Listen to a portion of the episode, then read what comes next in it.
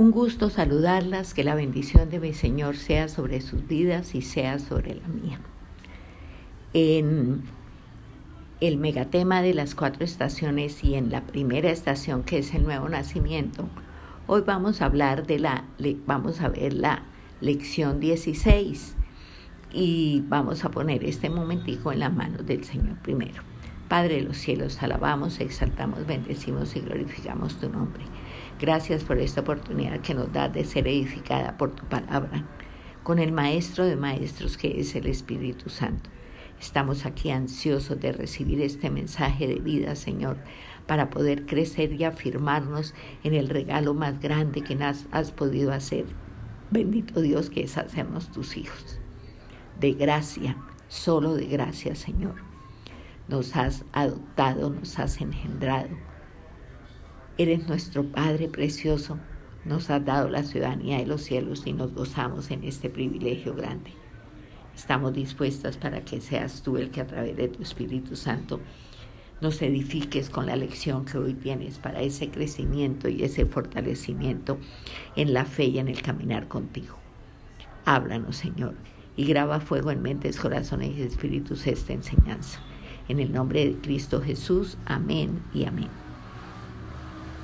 Como les decía, vamos a ver la lección 16 en el tema, en el 1 de, las, de 4, el nuevo nacimiento. Ya estamos por terminar, creo de pronto que ya la semana entrante terminamos esta primera estación del nuevo nacimiento. Todas estas lecciones nos están afirmando en lo que somos hijos en el privilegio de privilegio grande y que nos afirmemos y que vivamos. Y sobre todo, lo que les he insistido a lo largo de todas estas, estas lecciones, la importancia del ser. Soy hijo, soy hija de Dios, más que del hacer. El hacer siempre es resultado del ser. Hoy vamos a hablar del Evangelio de lo más difícil y vamos a leer una historia que ustedes la conocen porque ustedes son lectoras de la palabra y está en Marcos, en Marcos capítulo 2 y vamos a leer del versículo 1 al 12 y dice, entró otra vez a, a Capernaum después de algunos días y se oyó que estaba en casa e inmediatamente se juntaron muchos, de manera que ya no cabían ni aún a la puerta y les predicaba la palabra. Entonces vinieron a él unos trayendo un paralítico que era cargado por cuatro. Y como no podían acercarse a él a causa de la multitud, descubrieron el techo de donde estaba y haciendo una abertura bajaron el lecho en que yacía el paralítico. Al ver Jesús la fe de ellos, dijo al paralítico, Hijo, tus pecados te son perdonados. Estaban allí sentados algunos de los escribas, los cuales cavilaban en sus corazones. ¿Por qué habla éste así? Blasfemia dice, ¿quién puede perdonar pecados sino solo Dios? Y conociendo luego Jesús en su espíritu que cavilaban de esta manera dentro de sí mismo, les dijo, ¿por qué caviláis así en vuestros corazones? ¿Qué es más fácil decir al paralítico, tus pecados te son perdonados? ¿O decirle, levántate, toma tu lecho y anda? Pues para que sepáis que el Hijo del Hombre tiene potestad en la tierra para perdonar pecados, dijo al paralítico, a ti te digo, levántate, toma tu lecho y vete a tu casa. Entonces él se levantó enseguida y tomando su lecho salió delante de todos, de manera que todos se asombraron y glorificaron a Dios diciendo, nunca hemos visto tal cosa. Esta reflexión no es muy larga, es una reflexión corta, pero de un significado, de un enseñanza muy valiosa. Mire, ¿cuál es el gran problema que todos tenemos? El gran problema es, y, por, y por ese gran problema nosotros no vivimos a plenitud, a plenitud del Evangelio. ¿Saben cuál es ese gran problema? Que no lo entendemos. Nosotros no entendemos el Evangelio, que son buenas nuevas no lo entendemos. Y en el curso de, la enseñanza nos vamos a dar cuenta que no lo entendemos. Capernaum Capernaum queda en la parte norte del mar de Galilea. Es por tanto una ciudad costera. Y en las excavaciones que se han hecho, encontraron supuestamente, porque nadie está para corroborar que es así, supuestamente la casa de Pedro. Y ahí se quedaba el Señor Jesús cuando iba a Capernaum. También en esas excavaciones que han hecho, arqueólogos y demás, descubrieron una sinagoga muy grande, posiblemente la que era la más importante en esa región y a la que Jesús, según los evangelios, nunca fue. Acuérdese que evangelio no es doctrina que se defiende, sino una naturaleza que se manifiesta. Buenas nuevas de salvación, somos salvos. Esas buenas nuevas tenemos nosotros que manifestarlas. Ahora, la fe no se defiende, la fe se vive, se vive y la fe se manifiesta. Mire, ¿cómo se manifiesta? Por sí sola, ¿cómo? Viviéndola. Por eso, usted no defiende la fe, sencillamente la vive y la manifiesta precisamente en esa vida. Y vamos a ver aquí, con tres punticos muy puntuales, cómo el Señor Jesucristo muestra la grandeza del Evangelio. Y vamos a ver, como le dije, tres puntos. Lo primero que vamos a ver es el Evangelio anunciado. Primer punto, el Evangelio anunciado. El Evangelio debe o debe ser anunciado.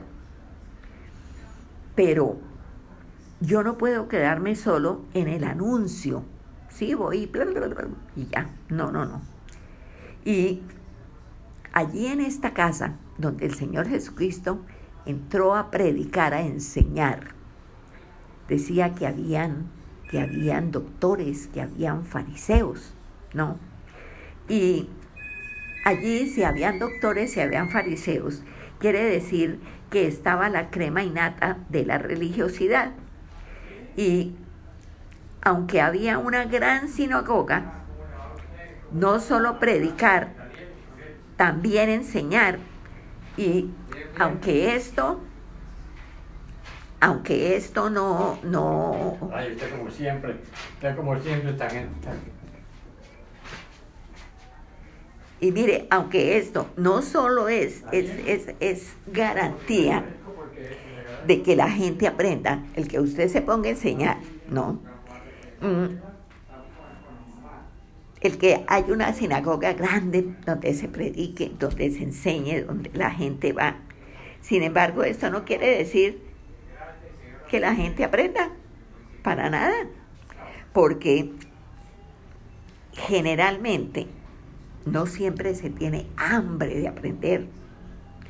¿Sabe que si hay mucho? Hay mucho morbo mucho morbo por oír, vamos a ver qué dice. Hay mucha curiosidad, eso sí lo hay, pero no hay ese, ese deseo real de, vamos a ver qué puedo conocer más de mi Señor. ¿Cómo puedo yo adentrarme en esas enseñanzas? ¿Cómo puedo yo implementarlas en mi vida? ¿Cómo puedo yo vivir de verdad este Evangelio? ¿Cómo puedo yo ser un testimonio viviente de las buenas nuevas? que significa el Evangelio que el Señor Jesucristo vino a enseñar. Pero no, tristemente no es así. Mucho borbo, vamos a ver qué están diciendo. Mucha curiosidad, camine a ver, vamos a ver de qué hablan. Pero sin respeto y sin el deseo que deberíamos tener, lógico, de aprender. Siempre en ese tiempo, posiblemente lo era como hoy, en este tiempo también lo es. Hoy no es diferente. No crean que hay mucha diferencia en eso. Mm, y hay consideraciones vitales del Evangelio que hay que anunciarlas. Por eso es el Evangelio anunciado, porque usted da una enseñanza a un número de personas, X número de personas, Y si usted después de que terminara la enseñanza les preguntara a esas personas qué les tocó más, qué les llegó más, posiblemente tendríamos opiniones cuántas personas están allí escuchando, porque todas oímos, todas apreciamos, todas apropiamos según la necesidad que cada una tenemos. Entonces, lo primero que nosotros tenemos que hacer es anunciar el Evangelio. Pero también hay otra cosa ya más, más adentro de anunciarlo. El Evangelio anunciado, pero hay otra cosa más adentro. ¿Cuál? El Evangelio compartido. ¿Cuál es el Evangelio compartido? Es el que desciende de la tribuna del discurso para untarse, por así decir, de la necesidad de las personas, de la necesidad humana. Y aquí nosotros, ¿qué hacemos? Aquí nosotros vemos este paralítico, ¿no? Y este paralítico depende de, de otros, depende de otros, sencillamente depende de otros. ¿Por qué? Porque es paralítico, no se puede mover. Necesitaba así moverse por sí mismo, que alguien le devolviera lo que la tragedia le había quitado, suponiendo pues que él había perdido su movimiento porque eh, sufrió un accidente, pero él necesitaba o necesitaba volver a, funcionar por sí mismo, a moverse por sí mismo, a ser una persona útil por sí misma. Y obviamente en la condición de incapacidad o de discapacidad que tenía, pues ¿qué futuro tenía? Ninguno, ni futuro ni proyecto de vida. ¿Qué necesitaba este paralítico? Un milagro, un milagro. Sencillamente y por eso, porque sabían estos amigos y el paralítico de los milagros que Jesús hacía, por eso se fueron cuando supieron que Jesús estaba allí. Ahora, subir al techo de esas casas, pues no era un, problema muy grande porque no, eh, no eran casas muy altas. Pero subir una camilla con un paralítico, pues esto sí que no era un problema, era un reto tenaz. Una camilla con un paralítico, subirla a un techo donde no habían hecho previas gradas para poder subir al techo, pues era un reto bien grande. Ahora, además de subir al techo, irrumpir en una reunión, romper el techo, pues eso ya no era un reto, eso ya era más que reto, eso era una osadía. Lo que estos amigos del paralítico vieron que se podía hacer y que lo llevaron a cabo porque lo hicieron.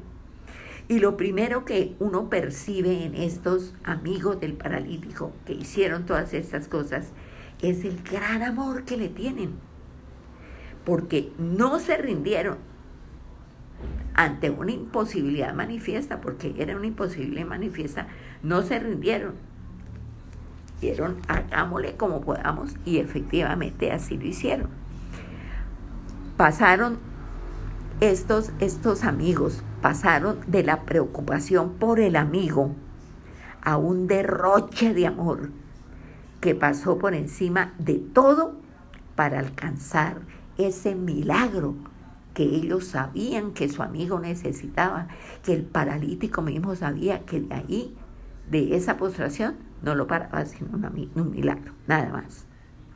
Entonces, este, este evangelio también es un evangelio que se comparte, donde uno se unta de la necesidad de quienes están escuchando. No solamente uno desde la tribuna del discurso habla, sino que viene y se hunda de la necesidad del que escucha. Y un tercer punto, el Evangelio atrevido. El Evangelio atrevido.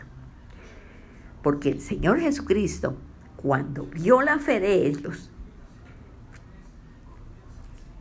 que, en, en todo esto que pasó, lo primero que el Señor Jesucristo identificó fue la fe de ellos, tanto el paralítico que se expuso a que lo subieran por allá y que de pronto hasta se cayeran y quién sabe quedara peor todavía, eh, como a la fe de los amigos que se expusieron a, hacer semejante, llevar a cabo semejante imposibilidad. Y eso fue lo que el Señor Jesucristo identificó primero.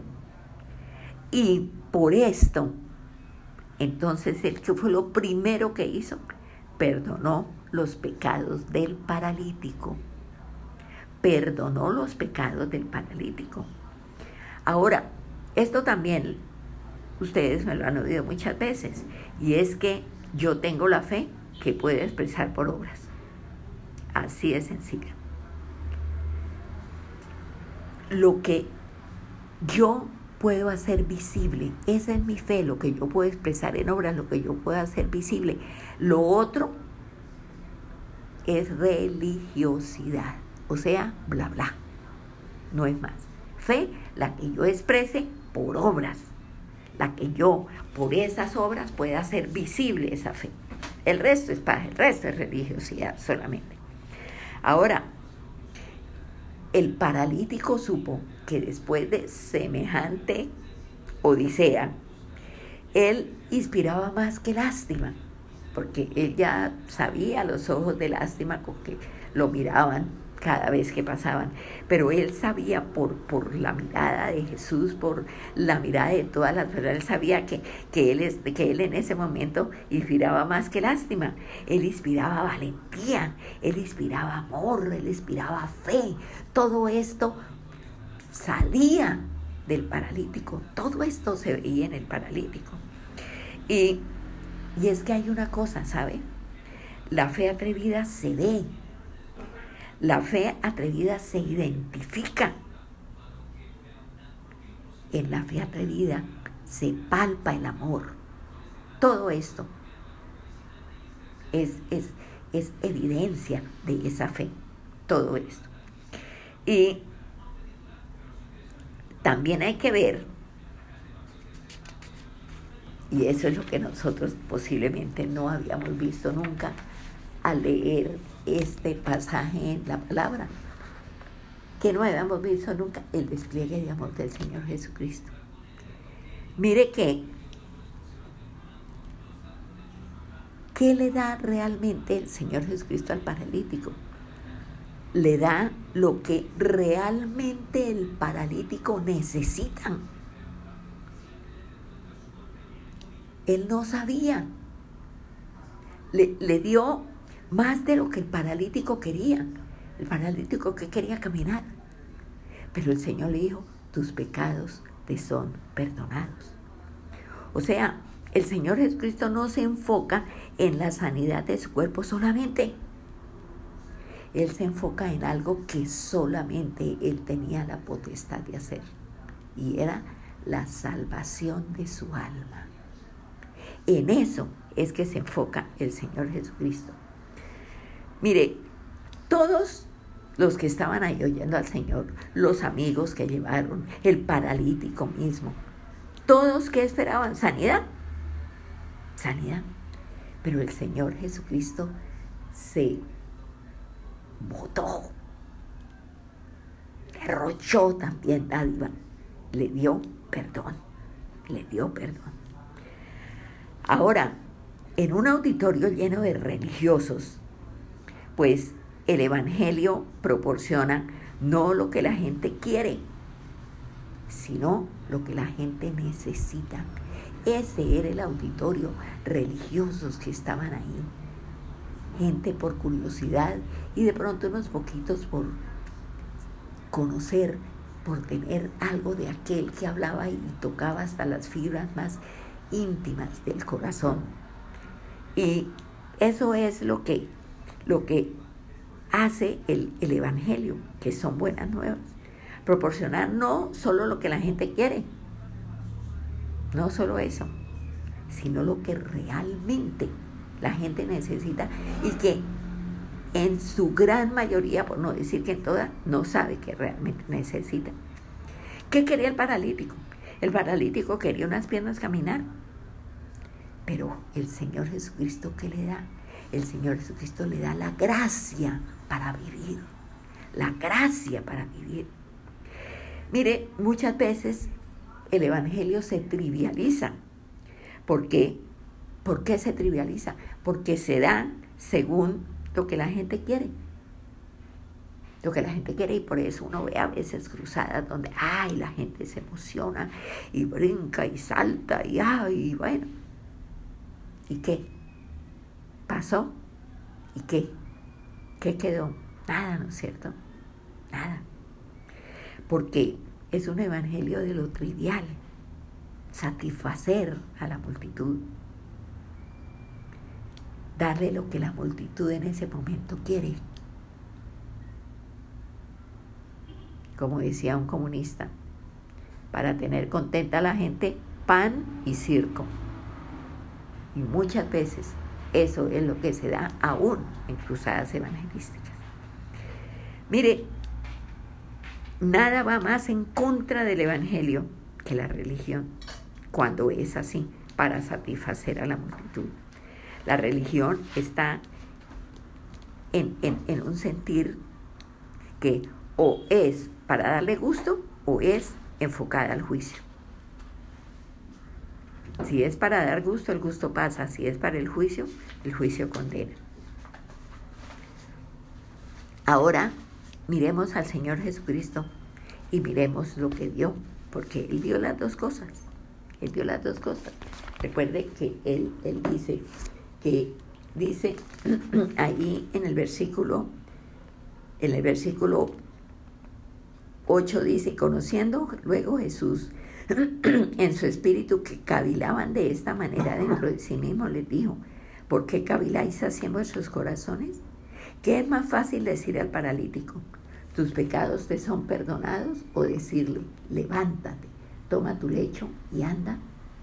Pues para que sepáis que el Hijo del Hombre tiene potestad en la tierra para perdonar pecados, dijo al paralítico, a ti te digo, levántate, toma tu lecho y vete a tu casa.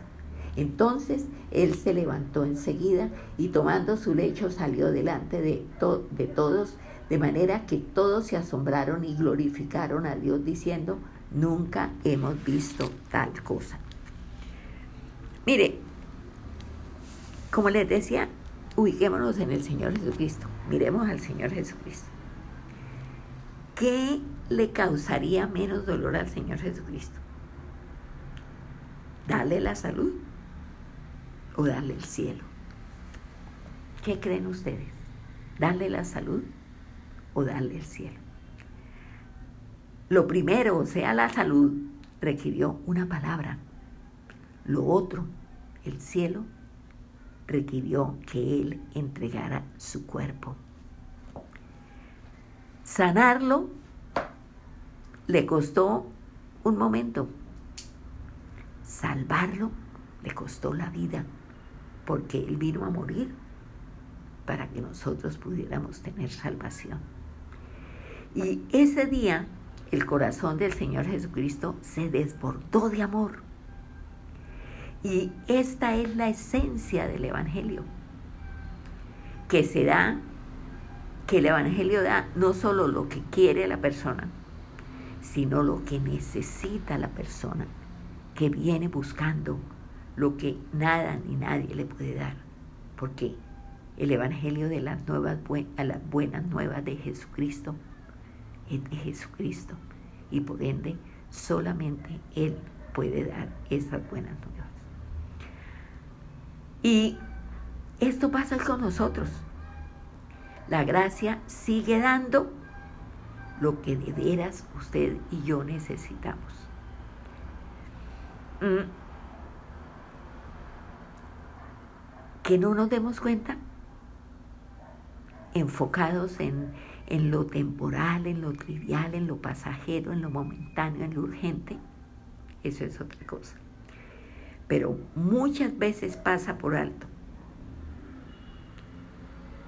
El Evangelio, las peticiones egocéntricas para darnos más de lo que usted pidió, que en el momento no lo vea así, porque está enfocada en lo pasajero y lo temporal, y no vea lo eterno y lo, y lo realmente necesario, no quiere decir que no sea lo que de veras, realmente usted necesita.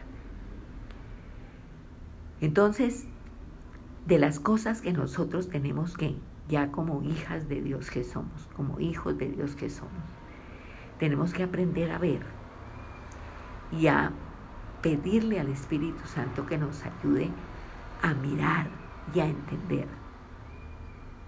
Es la profundidad del Evangelio. Recuerde, Evangelio, buenas nuevas de Jesucristo. Que es lo bueno, lo nuevo que Él nos viene a decir y que nosotros necesitamos o necesitamos oír. Que no hemos oído, sí, no lo hemos oído. Porque solamente vamos preparadas para oír lo que nosotros queremos oír, no lo que necesitamos oír. Pero como Dios nos ama, más allá de lo que nosotros podamos pensar que nos ama, Él sí viene a darnos lo que realmente necesitamos, no lo que superficial y temporalmente queremos. Sí, recuperar el movimiento, ser sano de una parálisis, figúrese. Pero eso también algún día califica servicios cuando nos muramos. Pero el perdón de pecados que le abre la puerta a la eternidad. Eso es lo importante. Eso es lo esencial. Eso es lo vital. Y eso fue lo que el Señor Jesucristo le dio a este paralítico. Él no sabía de su real necesidad. Como usted y yo muchas veces no sabemos lo que realmente necesitamos y nos enfrascamos en pedir y en pedir y en pedir cosas que no son ni de lejos tan importantes como sí es la vida eterna. Pero como Dios sí lo sabe, entonces se llega a esa necesidad primera, nos habla y nos da lo que realmente nosotros necesitamos. Entonces, como les decía, ya como hijos de Dios, terminando ya casi esta primera estación del nuevo nacimiento, sabiéndonos ya por la pura gracia del Señor nacido de nuevo.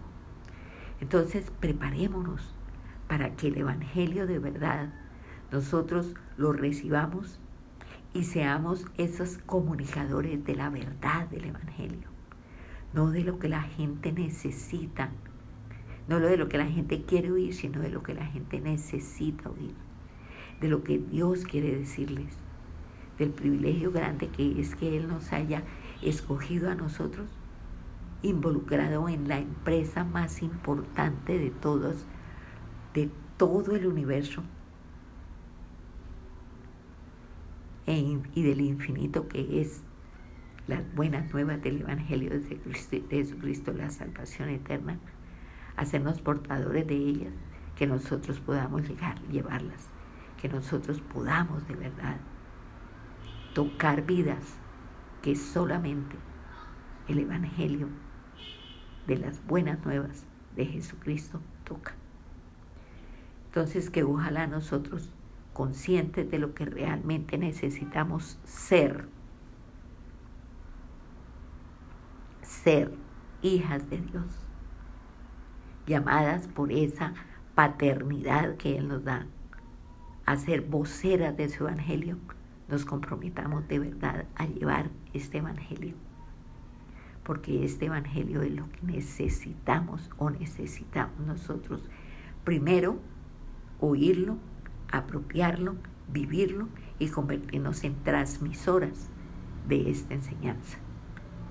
Porque ahí sí, de verdad, podemos decir, Padre, estoy haciendo aquello para lo cual tú me escogiste desde antes de la fundación del mundo. Estoy haciendo aquello para lo cual tú me hiciste tu hija. Me diste ese privilegio de privilegio de llamarte papá. Estoy siendo una vocera tuya. Estoy llevando tu enseñanza. Estoy llevando tu palabra.